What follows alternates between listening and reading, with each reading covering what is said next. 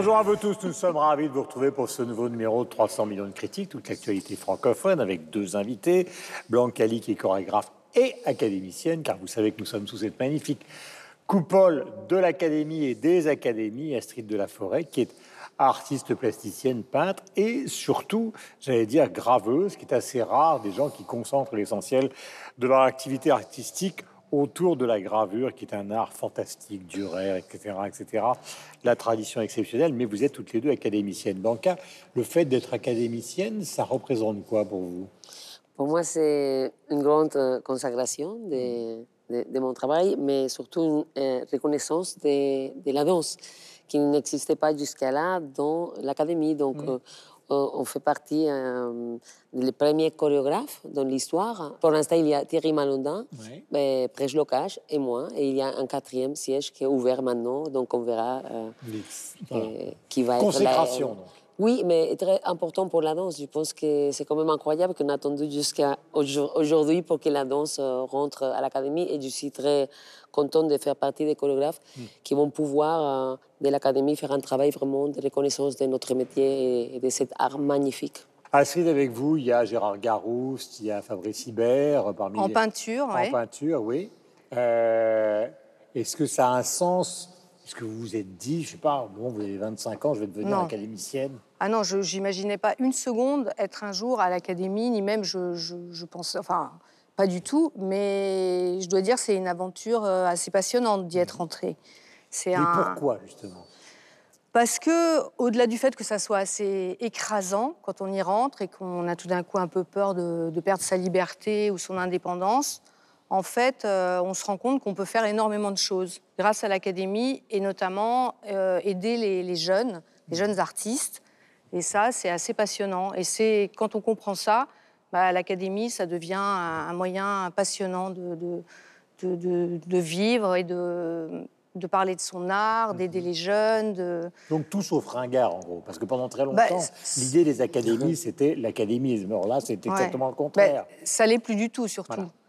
Je dois dire qu'il est vrai que maintenant, il y a, je crois qu'on est fier d'être à l'académie quand on y est, parce que euh, Mhm. c'est, il y a une diversité, il y a à apprendre autant des anciens que maintenant, le, je sais pas, elle est- il y a des gens, euh, Catherine Meurice a 42 ans, je crois, Bruno Mantovani aussi, ce sont des gens, donc on est, il y a, il y a plus, on avait une idée de l'académie qui, je crois, bouge beaucoup. Beaucoup bougé, oui. Ouais.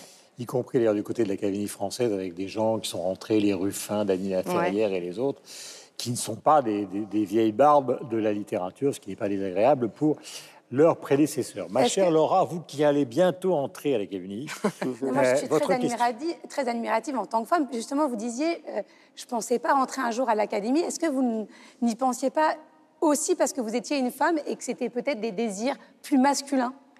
Euh, c'est sûr que c'est important d'être une femme à l'académie et il est vrai que depuis que je suis rentrée, on a, maintenant on a doublé le chiffre. Je suis rentrée, j'étais la première euh, en section gravure, la troisième femme à l'académie et maintenant on est six femmes. Et donc ça va être de plus en énorme. plus. Que ça- oui, non mais ça a ouvert un champ. C'est-à-dire que je pense que des femmes qui pensaient pas du tout que c'était possible, maintenant euh, pensent que c'est possible.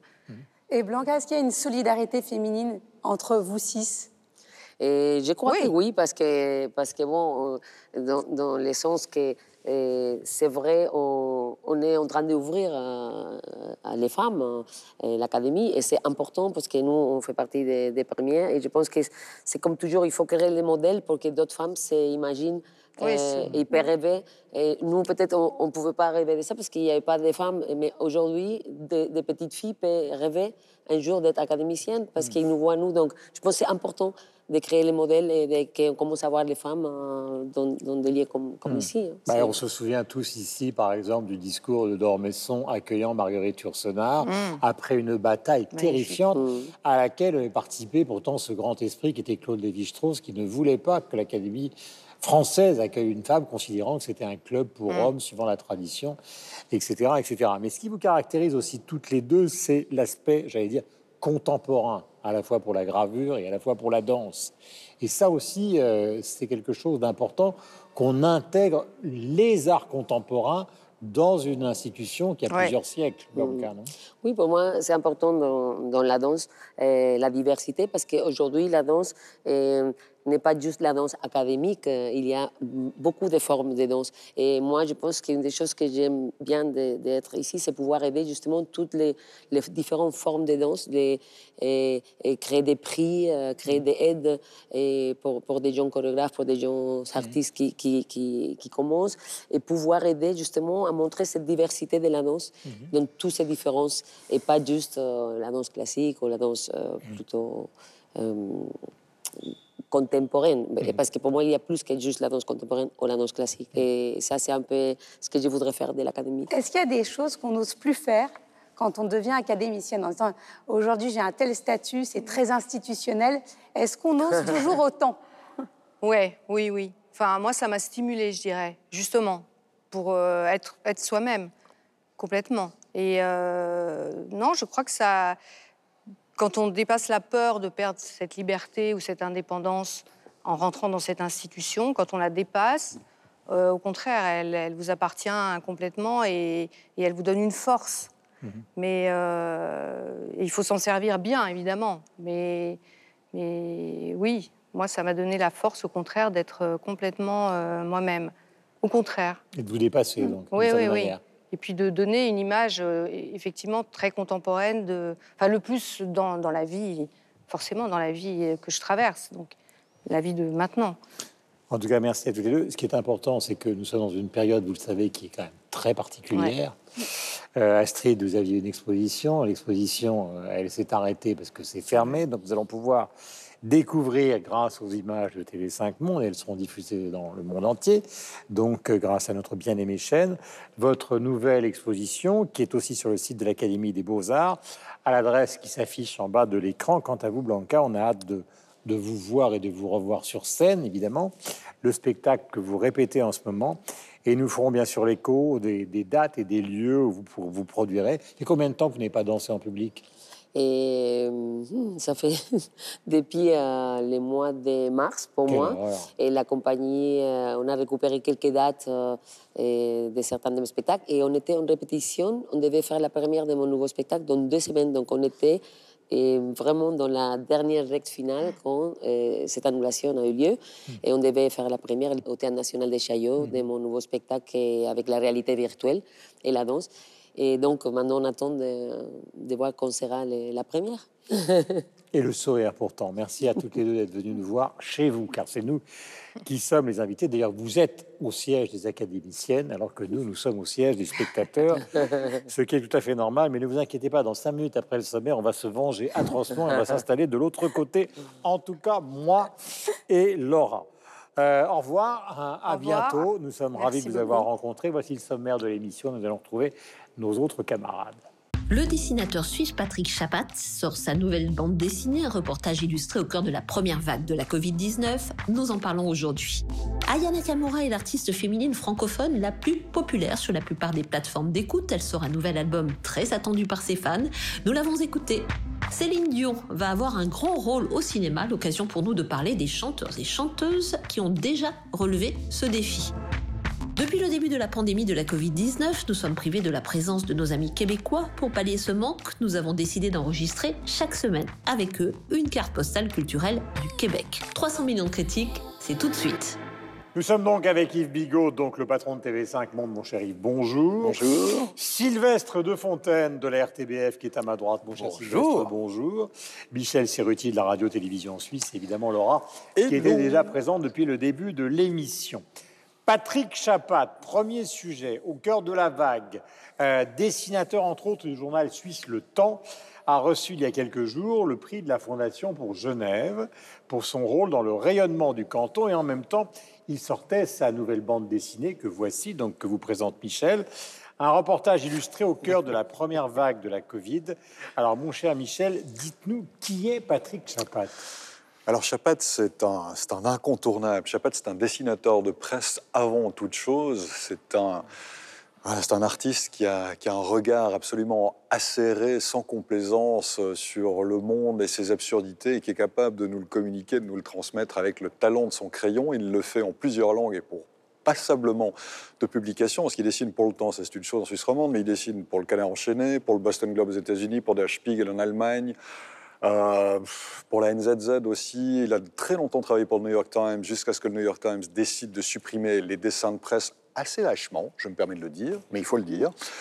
Euh, ce qui a suscité C'est lié à l'affaire des caricatures. Hein oui, enfin d'autres caricatures en l'occurrence. C'était une caricature d'un auteur, enfin très rapidement, c'est la caricature d'un auteur, euh, d'un auteur sud-américain et puis qui a fortement déplu parce que jugé antisémite et du coup le New York Times a décidé de ne plus du tout publier de dessin de presse qui a suscité passablement de remous.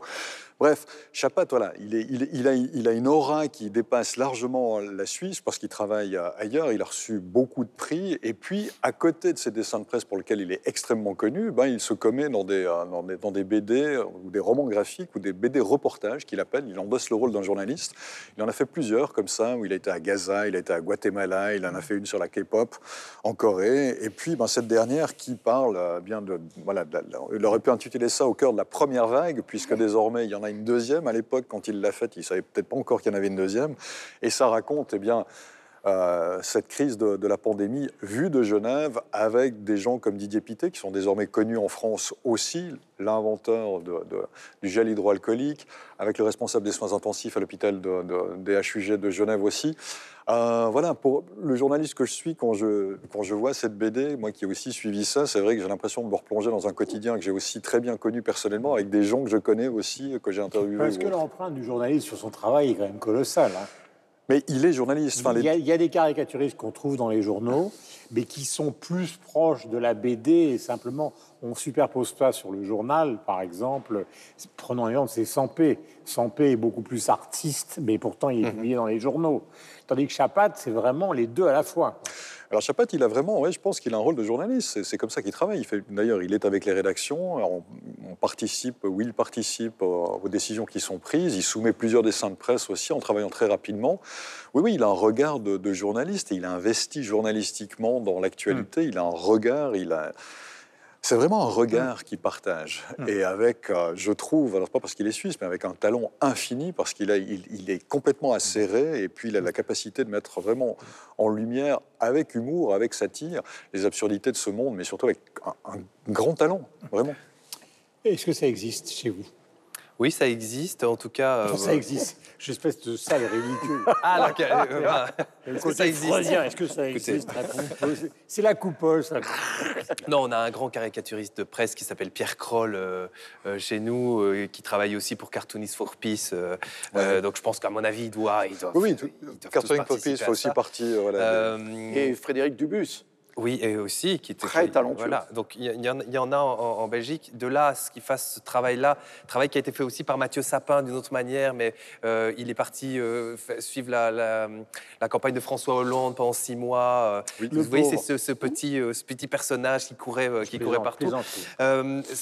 pourquoi je fais le, le, pourquoi je rapproche les, les, deux éléments? Parce que je trouve que je et, peut-être on manque de distance par rapport à l'événement euh, avec, mm. avec cet objet euh, euh, journalistique ou artistique. un, je trouve que c'est beaucoup trop suisseau-centré ou genévo-centré. Ah, c'est le but. Et, donc, il y a ah des choses... Alors, effectivement, on pourrait dire, oui, Camus a fait La peste à Oran et ça avait, ça avait valeur universelle mais il y a une distance, distance qu'on n'a pas ici. Et, euh, donc, il faisait pas de la BD non plus. Non, mais le propos était euh, presque, c'était à peu près la même chose. Hein. Il était euh, dans le milieu et il racontait, il racontait un peu ce qui se passait au jour le jour, tel un journal. Et honnêtement, je vais le dire comme je le pense, j'ai pas besoin de ça en ce moment. J'ai absolument pas besoin d'une bande dessinée qui me parle de la Covid en ce moment. on est dedans, on est dans la deuxième vague, on vient de sortir de la première. Je pense que pour l'histoire, ce sera très intéressant et sans doute que euh, plus tard je, pour l'école. Oui, je donnerai à ma fille en disant regarde, ça s'est vraiment passé comme ça. Mm. Et à ce titre-là, c'est excessivement bien mm. fait. Euh, il y ajoute les caricatures qu'il a, qu'il a faites. C'est un excessivement talentueux. Hein. Je ne remets pas du tout ça en question, je ne me permettrai jamais. Mais je trouve que c'est trop tôt. Euh, c'est trop tôt pour ce genre de, bouquin. Euh, c'est peut-être intéressant pour un Suisse, là, maintenant, tout de suite. Euh, et ce sera intéressant de manière plus universelle un peu plus tard. pourquoi ça vous, pourquoi ça vous rebute, cette histoire-là Parce que j'ai besoin d'autre chose. J'ai besoin de lire. une partie du cinéma américain qui traite des sujets quasiment au moment où ils arrivent.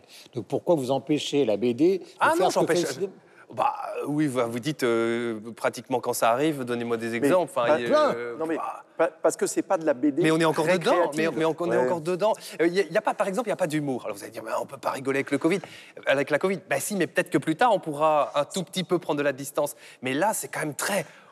Non, je suis dedans. Toute la journée, j'ouvre les chaînes info. Je vais te défendre. mais par exemple, prenons un exemple. Catherine Bigelow, quand elle fait Zéro Dark Sortie et qu'on cherche Ben Laden, le film. Oui, mais nous, on n'a pas vécu. J'ai pas vécu Ben Laden. Non, mais, non, mais le film est sorti et le film est sorti quelques temps après la capture C'est pas la même chose. Il y a très peu. Ah non, moi je n'ai pas vécu Ben Laden. Dans le film, on assiste à la, justement au parcours des militaires, alors que là, le Covid, tout le monde le vit. La Covid, on est en train de la vivre Regardez, tous. on met les masques et euh, donc, tout le temps. ça rappelle le quotidien de, de tous, alors que dans, dans, le cas que vous citez, c'est vraiment euh, Catherine Bigelow et Dark ouais. Et une minorité de voilà, d'Américains qui ont pu suivre de près, donc ça permettait aussi de, de le faire partager à d'autres d'informer. Et défendez-le, ce Suisse, enfin je, je, vous laisse, parler, parler et ensuite j'interviens.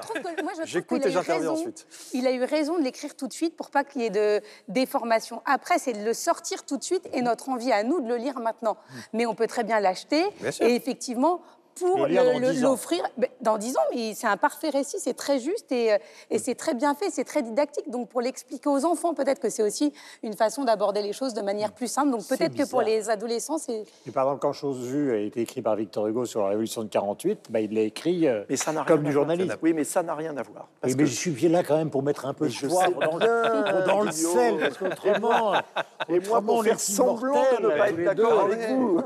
Mais Michel l'a très bien euh, ah, expliqué. merci. C'est un journaliste, Chapat. Donc, oui, il choisit le dessin, puisqu'il est lui-même dessinateur de presse.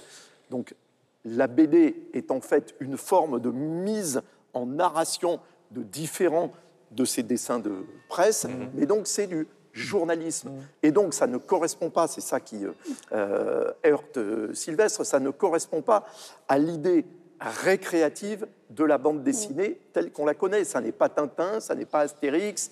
Ah mais j'irai euh, même pas jusque là. C'est que je trouve que euh, moi je ne cherche pas uniquement de la, euh, le côté récréatif de la bande dessinée. Je trouve juste que là maintenant, en ce hmm. moment, je suis, on est trop, je suis trop dedans.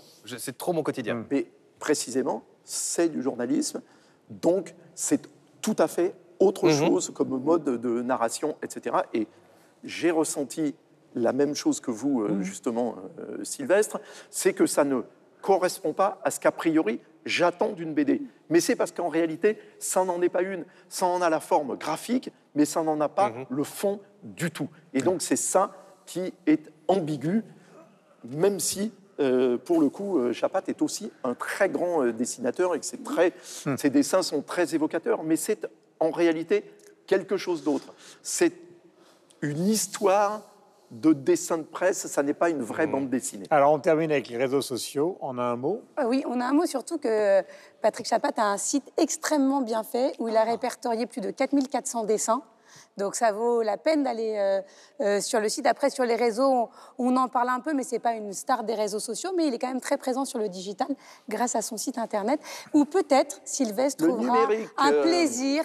le numérique. Allez le consulter. Je vais aller voir. J'ai dit le digital encore une fois, mais Moche, c'est moche. Ça finira par, euh, juste hein, pour euh, être, être, reconnu Alors, par il française. Il est écrit sur la couverture, effectivement, pour aller dans le sens de tout ce qui a été dit. C'est J'aime bien, bien, quand Laura dit ce n'est pas encore une star sur les réseaux sociaux. Pas comme vous, c'est ça que je voulais dire. Reportage. moi, mais je préfère être à la place qu'à la place de Kim Kardashian. Bon, alors. Euh, Reportage dessiné, c'est écrit en grand. Et c'est bien ce que, effectivement, c'est bien ce que ça veut dire. Et j'entends parfaitement les remarques qui sont faites là. C'est pour ça que j'écoutais ça avec intérêt, parce que, parce que je peux ressentir la même chose. C'est un reportage c'est comme si on assistait à un, documentaire vidéo qui nous replonge dans quelque chose en plus que nous, en tant que journalistes, c'est peut-être là aussi, c'est un, petit peu plus compliqué. On connaît assez bien aussi l'intérieur. Donc c'est une sorte de double langage. Aya Nakamura est l'artiste féminine francophone la plus populaire. Sur la plupart des plateformes d'écoute, son album Nakamura s'est vendu à un million d'exemplaires. Alors, elle doit être super populaire sur les réseaux sociaux. Ah oui, ça, elle est très, très populaire sur les réseaux sociaux. Vas-y, Tantine. C'est pas bien la jalousie, Guillaume. C'est pas bien. 500 000 en France. Et blanc, qu'est-ce qu'elle est populaire sur les réseaux sociaux? Et elle sort maintenant avec une imagination débordante un album qui s'appelle Aya. très attendu par ses fans, dont nous verrons si l'équipe en fait partie, juste après cet extrait que voici. Les rageux nous pistent, longue est la liste. Pour mériter ce qu'on veut, j'ai barré tous les dalles, maintenant à nous deux. Eh, il est dans ma tête, tête, tête. J'ai le cœur à la fête, tête. Je crois bien qu'on est en osmose, faut que ça s'arrête jamais. Non, non, jamais. Aime-moi, doudou. Aime-moi, doudou. Montre-le-moi,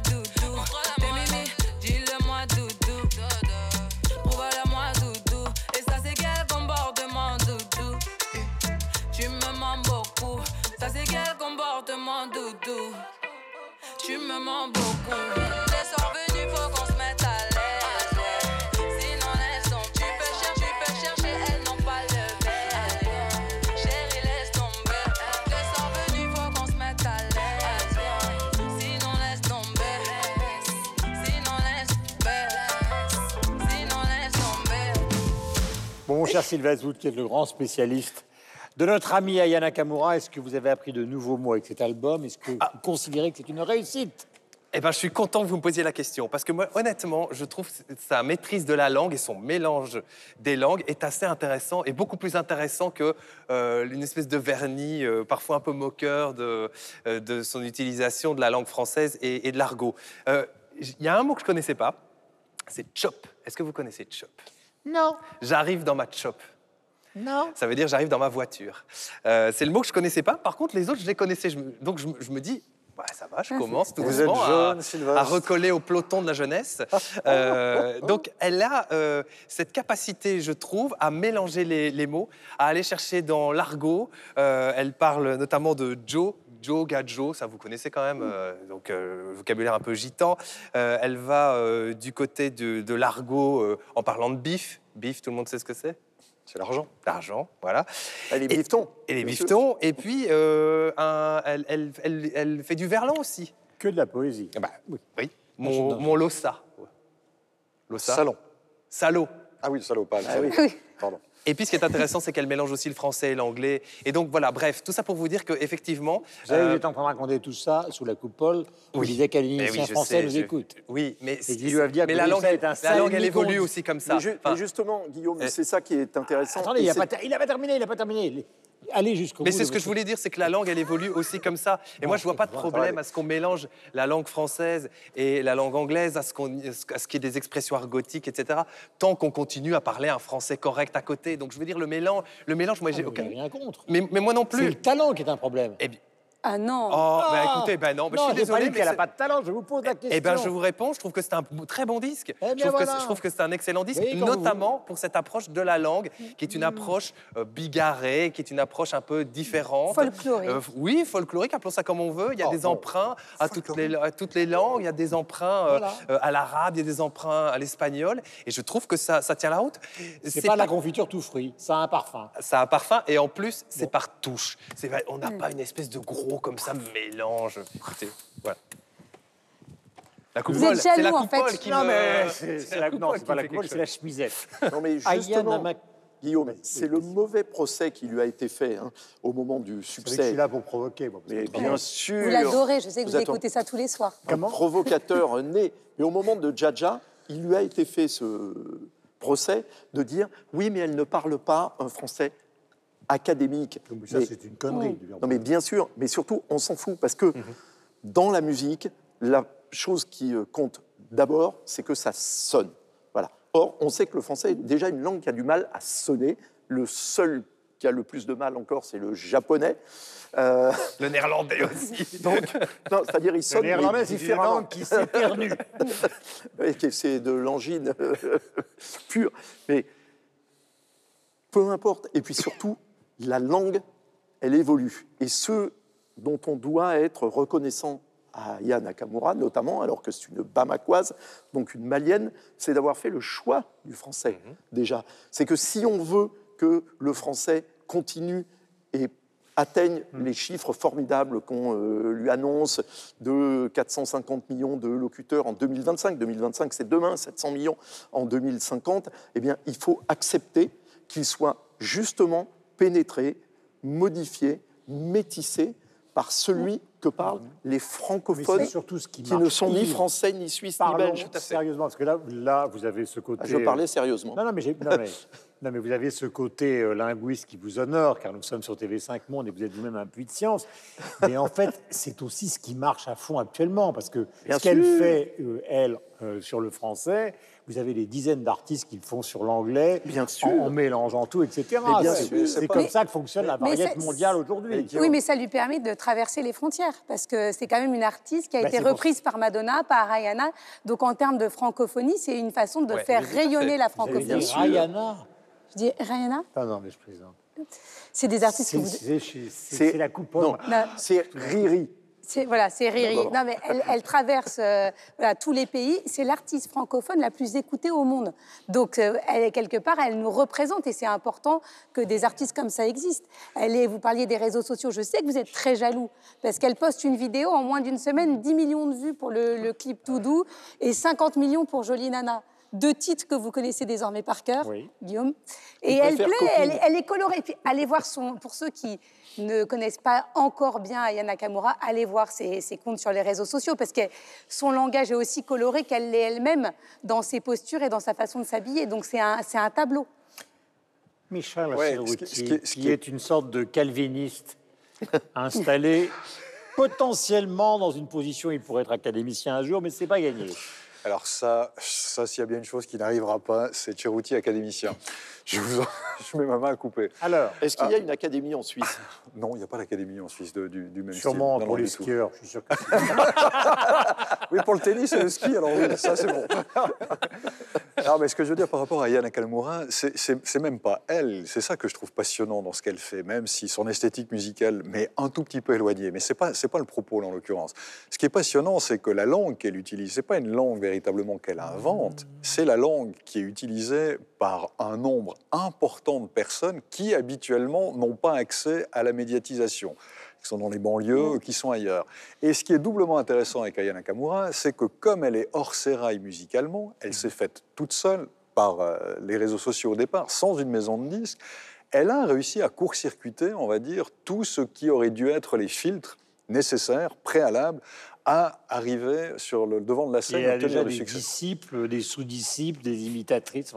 oui, maintenant en plus, parce que maintenant il y a une véritable vague. Oui, oui, parce que y compris la fille de Laura. Parce que son deuxième disque, effectivement, est un succès. Et je trouve, moi, cela absolument passionnant qu'une artiste qui a même pas véritablement, elle le dit, de base musicale, elle sait chanter, c'est pas le problème, elle sait utiliser sa voix, mais au départ, elle, le dit elle-même, elle allait piquer des instrumentaux sur YouTube pour, en faire ses propres disques. Elle dit, heureusement que personne ne s'est aperçu de ce que j'ai fait et a réussi à les identifier.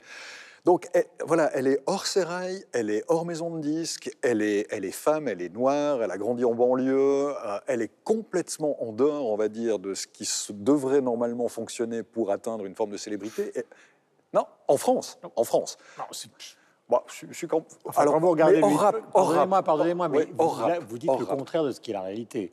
Parce que si vous regardez le hit parade aujourd'hui en France, oui, c'est en gros toute cette culture-là qui domine les parades. Je parle sous le contrôle euh, de Yves, mais euh, le côté bourgeois du 16e arrondissement, euh, qui a pu avoir à un moment un certain succès, c'est terminé dans les parades. Hein. Hors rap, j'ai envie de dire. C'est-à-dire qu'elle ah bah s'estime pas être une artiste rap, elle est une artiste pop. C'est une sorte de R&B. mais ça, c'est nouveau, ça, il me semble. C'est pas quelque chose qui a eu lieu jusqu'à présent. Et dans ce sens-là, qu'elle réussisse en plus à intéresser au-delà d'un groupe sociologique au-delà des, de frontières simplement françaises. Moi, je trouve ça extraordinaire. Je pose la ça question nous violente. La question violente est la suivante. Même si la langue utilisée est le français, est-ce que ce n'est pas tout simplement du Rihanna francisé? Vous comprenez ce que je veux dire? C'est-à-dire que, non.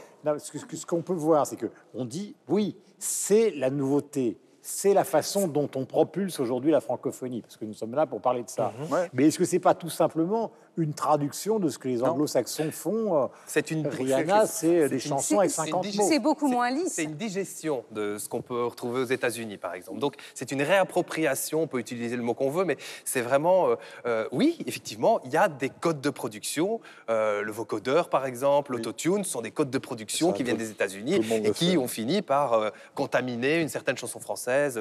Damso chante comme ça. Enfin, il y, a plein d'autres artistes hmm. qui chantent comme ça. Donc, oui, effectivement, il y a des emprunts. même lexicalement parlant. Vous avez des tas de gens, Cardi B et les autres, ils inventent, euh, ils inventent un anglais qui n'a aucun rapport avec Shakespeare qui est l'anglais de la rue, l'anglais de la vulgarité, l'anglais Eh bien, elle, elle, oui. sophistiqué, C'est-à-dire déjà, c'est c'est de l'afro-américain hein, euh, au départ. On est, donc on est déjà un peu éloigné, on va dire, de Shakespeare. Oui, tout à fait. Mais ce que je veux dire, je, je- vous avez compris le sens de ma question. Bien sûr. C'est-à-dire qu'en fait, cette culture que vous revendiquez et que nous revendiquons comme francophone, comme intéressante, est-ce qu'elle n'est pas tout simplement la doublure francophone de ce que font les autres depuis dix ans Alors, oui, sauf que Aya Nakamura, en l'occurrence, est malienne. Euh, elle se revendique en partie de Oumou Sangaré, hein, qui elle a Ouais, euh, rendu hommage. Mhm. Et c'est difficile d'accuser des euh, Africains de se réapproprier de la musique afro-américaine qui vient de chez eux. Donc, en fait, c'est la boucle la- qui oui, euh, se Ils vont à la source en fait. J'ai plutôt envie de dire c'est Rihanna qui va chercher en, en Afrique, c'est Nakamura a plus de légitimité qu'elle d'aller plus- chercher en fait. En plus, Rihanna, elle vient des Caraïbes. hein, c'est, euh, Qui déjà elle n'est pas américaine d'origine. euh, Barbade. Barbade. Je disais Oui. Barbade. Oui. Barbadéenne, on dit? Barbadéenne Parce que maintenant qu'on est ici à l'Académie française, papa, papa. j'ose même plus dire pourquoi, je me demande si ça a un sens. Et Oumou Sangaré, d'ailleurs, qui, qui alors, euh, Aya Nakamura se revendique d'eux, ou euh, voilà, euh, revendique une influence, mais surtout Oumou, la grande Oumou Sangaré, elle adoube complètement, totalement la carrière aujourd'hui d'Aya Ka- Nakamura. Euh, C'est-à-dire, voilà, c'est quelque chose qu'il faut être dit parce que on, Ben, on en a suffisamment parlé, hein, mais la tradition des chanteuses maliennes, hein, c'est quelque chose de très très fort. Alors, est-ce que Aya Nakamura est la meilleure des chanteuses maliennes? C'est pas la Mais question. non, je crois pas. C'est aujourd'hui la plus populaire, euh, en tous les cas, en France, aux Pays-Bas, en Roumanie, en Israël, là où elle a été numéro un. Et elle s'inscrit dans la mouvance, à Luz and the Yakuza dont on a déjà parlé, euh, Damso, Stromae, tous ces euh, euh, artistes francophones qui vont chercher euh, bah, des- dans leurs racines euh, africaines euh, bah, de quoi faire un album très contemporain en fait. Est-ce qu'il y a déjà de la scène la concernant?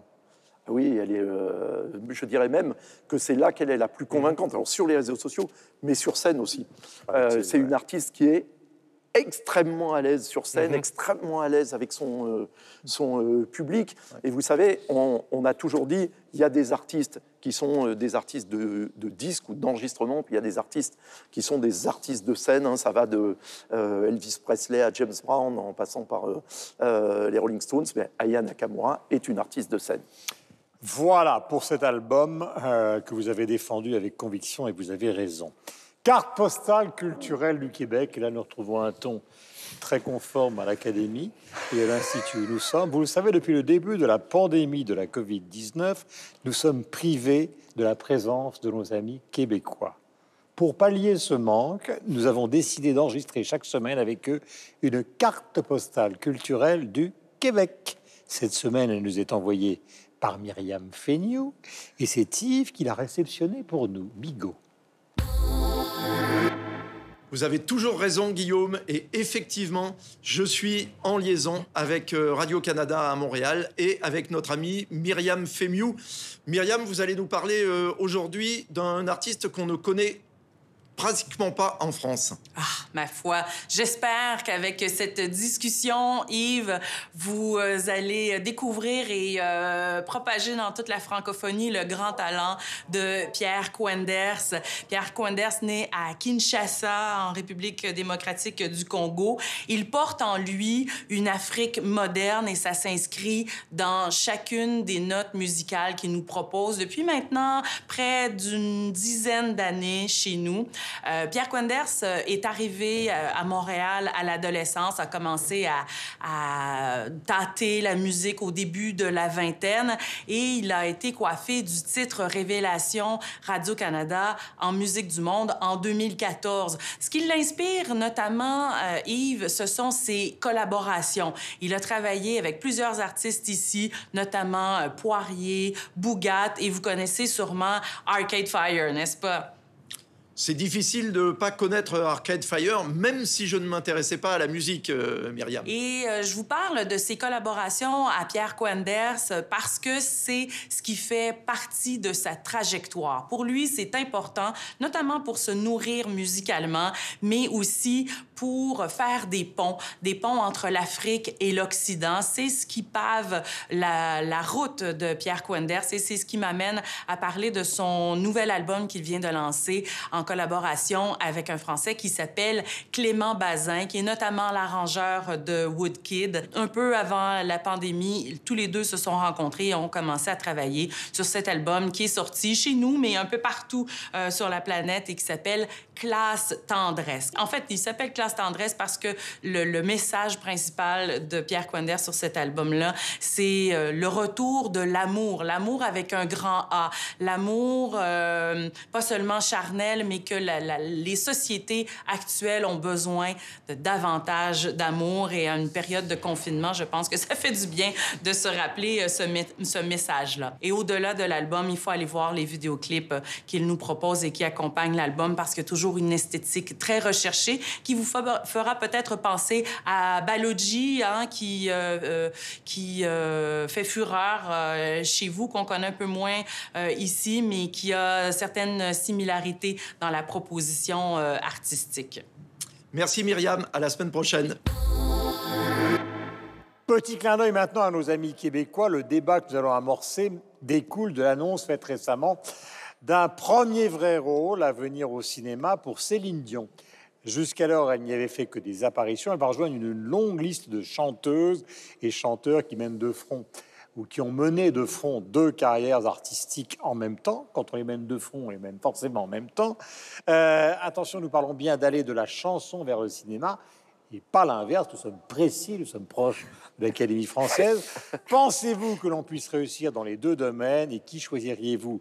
Euh, de donner un exemple. Alors, je vais commencer par moi-même, car il faut quand même être légèrement mégalomane, autrement jamais je n'aurai un follower. Sinatra, Barbara Streisand, etc. Des etc. petits jeunes, en fait. Comment Des petits jeunes. Ah, mais je Des parle des, histoires. Ah, bien sûr. et après, on, Elvis. peut aller, on peut aller vers Elvis, etc., etc., etc. Vous voulez savoir à, à qui je pourrais penser à un de vos chanteurs préférés? Qui? Benjamin Biolay. Oui, j'aime beaucoup. Oui, c'est pour ça que je- j'en parle et qui est un très bon acteur, qui a joué pour Christophe Honoré. Parce que parfois, il y en a qui s'essayent euh, à, la, à la comédie et ça ne marche pas forcément. Vous êtes d'accord Si on prend l'exemple, après, est-ce qu'on parle que. Là, vous avez cité aussi des, artistes euh, américains. Si on prend l'exemple de Madonna, quand elle se met à jouer la comédie, c'est Une déjà. catastrophe. C'est une catastrophe. Alors, alors, petite nuance. Ah.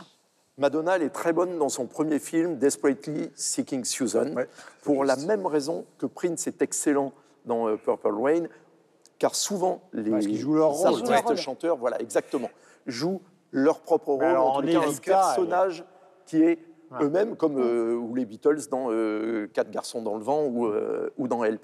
Là où ça devient plus euh, compliqué, c'est effectivement à quel moment deviennent-ils de véritables acteurs avec des vraies carrières, tels que Roger Daltrey, par exemple, Ça le, voilà, le chanteur des Ça a été le cas, par exemple, dans la génération euh, dont on parlait pour Cabrel. Souchon a très bien réussi. Absolument. Julien Clerc, ça a été assez raté. Euh, et d'ailleurs, lui-même l'a dit j'arrête tout de suite. Au, Mais- au revoir, les enfants, au secours. Donc, c'est quand même assez particulier. Alors, il y a quand même quelque chose qui est très différent et qui nous concerne en tant que francophone c'est que tout à l'heure, je parlais de Sinatra, mais on pourrait parler des, des plus jeunes aujourd'hui. Jacques Brel. Euh, de- Aznavour Dutronc non, je parle des plus jeunes. Euh, Alors, je vais vous Joe- poser une question. Non, mais. Non mais Gui- Joe Guillaume, ils sont pour Jordana. vous. Mais est-ce que c'est pas une question de trajet? En gros, est-ce que Ou les gens, d'éducation. les gens qui réussissent, est-ce que c'est pas les chanteurs qui deviennent acteurs? Parce que l'inverse, franchement, c'est pas génial, quoi. Si on regarde, euh, alors Jacques Brel, il était chanteur, il est devenu acteur. Oui. Bruel, même chose. Euh, Montand, Annie Cordy, Lady Gaga, Aznavour. David Bowie, Aznavour, Joe Star, tous chanteurs qui deviennent acteurs. Si vous faites le trajet inverse, vous faites le trajet inverse, Alain Delon, qui chante Sophie Marceau mais ils chantent pas vraiment. C'est pas le sujet. Ah, bah si, quoi, c'est pas Non, le non, Sylvestre est en train de dire que quand on est euh, chanteur, on est plus facilement acteur, en tout cas bon acteur, Oui. Que l'inverse. Oui, Gérard Depardieu sûr. qui chante Bien sûr, c'est épouvantable. Euh, C'est une Ah, je catastrophe. ne suis pas d'accord. J'ai vu le spectacle sur Barbara. C'était le spectacle en lui-même était Non. très réussi. Vous avez raison, Guillaume, mais c'est émouvant, ça n'a fait pas Mais pour c'est autant pas un, un chanteur, un chanteur. grand chanteur. oui. Lou Doyon Son premier album ah, était bien. Moi, Loudoyon, carte jaune, Le premier carte album blanche. de Loudoyon était très Oui, bien. c'est pas mal, mais Oui, c'est. mais- Non, non, le premier était très Bon, bien. euh, Scarlett Johansson, mais enfin, ben, voilà, tout ça, c'est pas, Ouais, c'est pas exceptionnel quand. Charlotte quand, Gainsbourg, défendue par la presse tout le temps. mais C'est pareil, Mais pour, mais Non, pour mais une raison fondamentale, c'est que quand on est un chanteur, on a l'habitude déjà de se produire sur scène, de jouer dans des vidéoclips. Alors, c'est pas du cinéma, c'est pas du théâtre, Mais bien sûr. on est d'accord, mais, Mais on incarne. on incarne incarne. des personnages, on se produit sur scène, on Ah se produit devant des caméras, etc. Dean Martin, Judy Garland. euh, Voilà. Quand vous êtes comédien, ben, c'est pas pour ça que vous avez une voix et que vous savez chanter. Ah oui. Ça n'est pas interdit, Ah non, mais c'est pas obligatoire et surtout, ça ne vous donne pas une personnalité d'interprète dans la musique et comme, euh, et comme euh, chanteur. Alors, peut y avoir des exceptions, Oui, par mais c'est moi, je beaucoup vous en plus rare. une. Ah, puis pour prendre des plus jeunes, Anna Tawai, par exemple, qui est l'actrice américaine, euh, j'ai découvert une cérémonie qu'elle chantait, mais phénoménalement bien.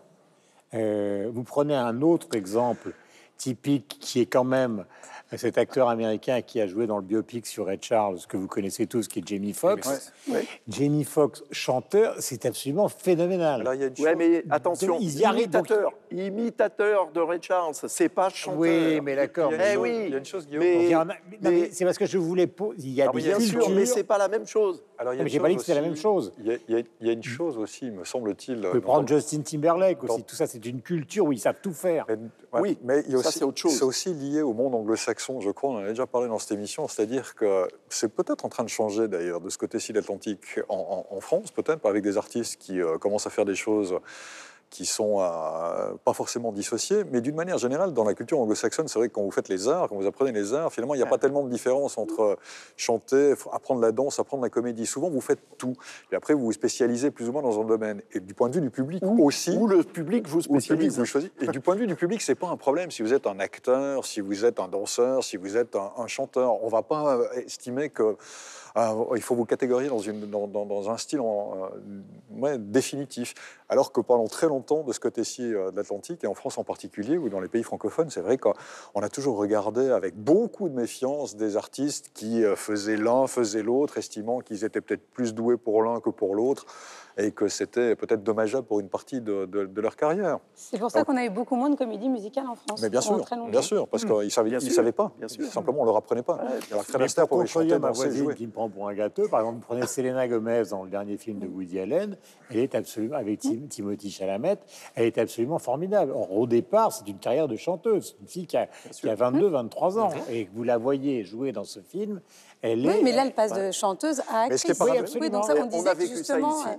Pardon, euh. Laura, on a vécu ça ici avec euh, Vanessa Paradis, hein, qui euh, très très vite a été euh, absolument excellente dans euh, Noces blanches de Brissot. Voilà. J'ai une petite question pour vous. Il paraît que Angèle, qui a un succès phénoménal, a reçu des dizaines de propositions de scénarios pour démarrer au cinéma et que pour l'instant, elle repousse tout. Il a même proposé... Comme elle a reçu des propositions pour avoir une carrière au Japon, comme elle a reçu une proposition pour avoir une, une carrière mondiale, et elle a dit euh, doucement, doucement. Mais, mais alors, justement, pourquoi dit-elle doucement alors que si on prend la culture américaine, c'est justement la précipitation. C'est Selena Gomez, quand on télé Woody Allen téléphone, elle, Mais elle je, pense, je pense aussi que c'est une question de tempérament. Elle se préserve. On a un exemple célèbre chez nous, c'est comme Stromae, qui a été, on en, on en a encore parlé euh, euh, juste avant l'émission, qui a été usé par le rythme. Bon, alors il y a eu effectivement le- la prise de ce médicament euh, contre la malaria qui, euh, qui a précipité un peu la- l'arrêt momentané, on espère, de sa carrière. Mais elle, en tout cas,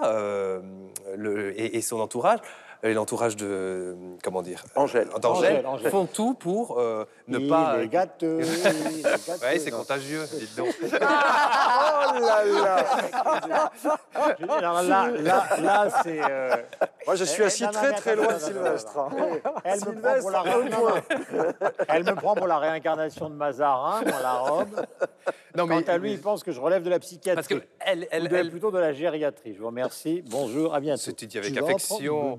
Euh, mais elle, elle a joué dans. Continue, Tintin. Elle, elle continue. Elle, Elle avance tout doucement. Elle a participé, c'est marrant, à La Flamme. Euh, cette, série euh, de Canal, où elle joue un tout petit rôle euh, voilà, au, tout début, bref, mais ça montre qu'elle a envie de le faire. Ça montre qu'elle fait, qu'elle participe, qu'elle amorce une pompe, etc. Et évidemment, je, suis persuadé qu'à un moment donné, elle va avoir une, une, carrière d'actrice. Sa mère l'est, hein, sa mère est comédienne, bah donc Laurence Bibot. Ah donc oui, elle, elle, vient de toute façon d'un creuset d'artistes. Son frère vient de jouer aussi le, vient, vient de jouer dans un film, donc il y a, il y a effectivement.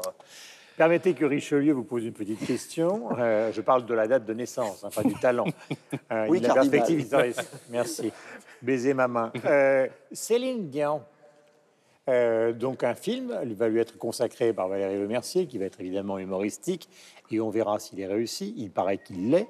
Aline. Aline va s'appeler. Est-ce que Céline Dion elle-même, vous y croyez? C'est comme Céline comme comédienne alors, si elle est dans un rôle effectivement qui fait appel à l'autodérision, je pense qu'elle sera euh, excellente pour l'avoir vue jouer des petits sketchs euh, pour euh, Radio-Canada, France 2 et TV5 Monde, notamment, où elle faisait du ski nautique dans un pré-générique hein, d'émission qui était co-présentée par Julie Steider et, et mhm. Michel Drucker je pense qu'elle a euh, cet aspect-là. Pour ce qui est de est-ce qu'elle sait jouer la comédie de manière euh, dramatique, je ne peux pas euh, vous répondre. Hmm. Mais en tous les cas, ce qui est certain, c'est qu'elle a un physique singulier, ce qui est souvent le cas des gens qui réussissent au cinéma. Oui, singulier, c'est vraiment beau. Elle ressemble à un Giacometti. Alors maintenant, non mais Michel, vous avez été très discret sur oui, ce oui, j'écoute, j'apprends, je, je, voilà je peux être que d'accord avec ce qui a été dit. Enfin, ça, relève du bon sens et les exemples euh,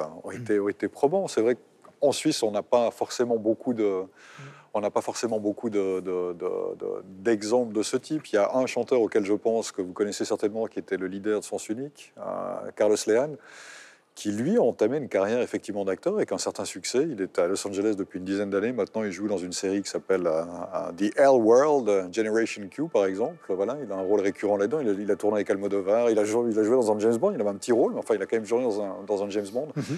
Bref, ce ne sont, pas des choses qui, euh, qui arrivent très régulièrement en, en, LVC, mais encore une fois, on en revient à la même chose. C'est-à-dire que pour des gens qui ont l'habitude de jouer des rôles des personnages sur scène, je pense que c'est moins compliqué, même si ça demande un apprentissage, hmm. d'ensuite pouvoir, euh, pouvoir jouer devant une caméra. Il est temps de nous recommander vos comptes à suivre sur les réseaux sociaux. Ma chère Laura. Alors, il s'agit d'une librairie car, encore une fois, cette semaine, je tiens à soutenir les libraires. C'est la librairie Mola à Bordeaux qui a un compte Instagram très actif où il vous propose de vous livrer ou de faire euh, venir chercher, pour pas dire click and collect, venir chercher les livres que vous aurez commandés dans leur librairie. Cliquez, retirez. Cliquez, retirez ou de vous les envoyer partout en France. Mon cher Yves. tv5mondeplus.com alors lui, il est monomaniaque. Directeur général de TV5 Monde, euh, Yves, un compte Instagram? tv5monde.com. Et voilà, plus de 3000 heures de programmes, des euh, films, des séries télévisées, des documentaires, les euh, conférences de, euh, du musée d'histoire naturelle, les leçons inaugurales du Collège de France, etc., des débats, des programmes jeunesse, etc. Tout ce dont vous pouvez rêver, tout ça en français et gratuitement. C'est vrai, c'est une réussite. Michel. Bah écoutez, cette semaine, euh, je vais faire comme Yves, je vais vous dire Play Suisse en mauvais français, playsuisse.ch, puisque depuis une semaine, eh bien, la, SSR a une plateforme de streaming, en l'occurrence, mmh. et euh, eh bien, c'est la possibilité de pouvoir découvrir une bonne partie des programmes euh, de la SSR, pour autant qu'ils ne soient pas géolocalisés, mais une partie qui n'est pas géolocalisée. Donc, allez-y, playsuisse.ch. Tintin. Et moi, je vais faire comme Laura. Euh, je vais euh, vous parler d'un site qui s'appelle librel.be, qui est un site qui regroupe les 45 euh, librairies indépendantes de la Fédération Wallonie-Bruxelles et qui surtout compile la totalité des stocks. Donc vous pouvez regarder le livre qui vous convient et contacter la librairie. Elle vous enverra le livre en question. Il est temps pour moi de vous poser notre question désormais traditionnelle, question de fin.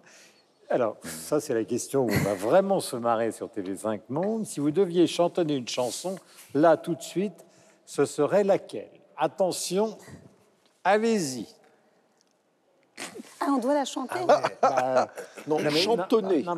juste, les, juste, les, premiers mots. Non. Oh, la belle vie. Ah, Sacha Distel. pas. Voilà. Sacha Oui, Distel, The ce que Good. Life. Voilà, The Good Life, ça, ça met du baume au cœur en ce moment. Beau au cœur, très bien. Vous avez gagné. Yves. Well, it's one for the money, two for the now, go, can't go, why don't you step on my blue suede shoes? Now you can do anything that you want to do, but don't you step on my blue suede shoes. Vous voyez la pulsion francophone fondamentale d'Yves vous avez tout compris. Ouais, bah, moi, c'en est une que vous entendez souvent parce que je la fredonne pour de vrai vraiment souvent. C'est voilà, c'est une Euh, comédie musicale des années 40. There will be, there will never be another you. Vous connaissez ça Non Oui, oui, bien sûr. Bon, Mais voilà. chantez-la. Faut que, je, faut que je la chante. Hein. Bon, ok, alors on va y aller. There will be many other nights like this, and I'll be standing here with someone new. There will be other songs to sing, and another fall, another spring, but there will never be another you. Respect. Et donc les animateurs qui deviennent chanteurs, les journalistes qui deviennent chanteurs, est-ce que ça existe? Oui, bien sûr. Oui. Et maintenant, Sylvestre, voici Écoutez. Tintin. Je vais réhabiliter euh, quelqu'un dont on n'a pas parlé, euh, qui est un acteur-chanteur qui s'appelle Guy Marchand. ah, Nestor La Burma. passionnata. Destiné, destiné. Destiné, La destiné, passionnata. destiné, les sous-doués en vacances quand Ah oui. même, sur la coupole. Destiné, on était tous les deux destinés à voir nos chemins se rencontrer, à s'aimer sans demander pourquoi, toi et moi. Vous faites bien, Ouh, Guy Marchand. magnifique. C'est mon cœur qui tremble. Allez, Et vas-y. vous, Guillaume? Allez, Guillaume. Qu'est-ce que vous voulez Du français, de l'anglais, du japonais? français. Ah, du français, du Du français. japonais. Du japonais. Ah, Led Zeppelin? Ah, Led Zeppelin, beaucoup trop compliqué. Beaucoup trop compliqué, il faut avoir une voix. Il manque la batterie quand même. Comment? Non, un chanteur mort. Ah, Un chanteur mort. Au clair de la lune, mon ami Pierrot, Tegeling, prête-moi ta plume pour écrire un mot, Tegeling. Non, tu veux quelque chose d'autre? Les Beatles, par exemple. Ouais. I read the news today, oh boy. Vous connaissez cette chanson? Ah, A. Day in the Life. Voilà, A Day in the Life, qui est Très belle probablement chanson. Une des plus belles et plus sophistiquées Absolument. chansons des Beatles. Eh bien voilà, avec ce talent qui nous caractérise, nous avons terminé cette émission. Nous sommes ravis de vous retrouver la semaine prochaine au même endroit. Et ce qui est fantastique, c'est que vous avez toujours deux académiciens et trois tocards. Ciao On occupe nos rôles.